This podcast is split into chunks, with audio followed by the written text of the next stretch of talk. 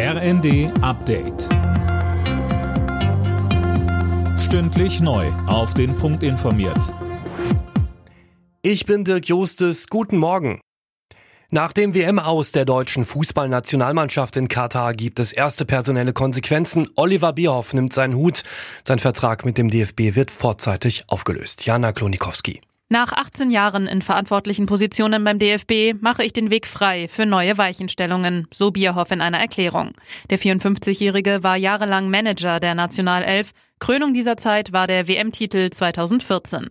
Auch wenn die letzten Turniere hinter den sportlichen Zielen zurückblieben, steht er für große Momente. So würdigt DFB-Präsident Neuendorf Bierhoffs Leistungen. Ob Bundestrainer Hansi Flick weiter im Amt bleibt, klärt sich wohl morgen auf einer DFB-Krisensitzung. Gesundheitsminister Lauterbach will die Versorgung in deutschen Krankenhäusern anders regeln. Seine Pläne stellt er heute vor.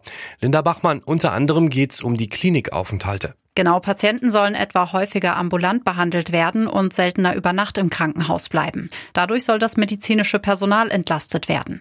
Außerdem will Lauterbach an die sogenannte Fallpauschale ran. Die bestimmt, wie viel eine Klinik für einen Patienten abrechnen darf. Anders als beim Arzt richtet sie sich nach der Diagnose und nicht danach, wie ein Patient tatsächlich behandelt wurde oder wie lange.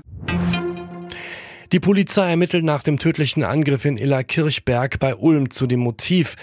Der mutmaßliche Täter, ein Asylbewerber aus Eritrea, wurde festgenommen. Er soll eine 14-Jährige getötet und ein weiteres Mädchen schwer verletzt haben.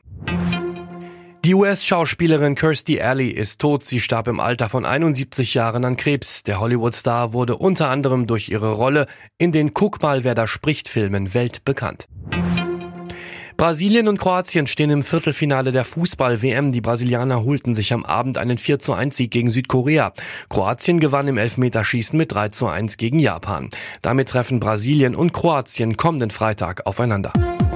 Alle Nachrichten auf rnd.de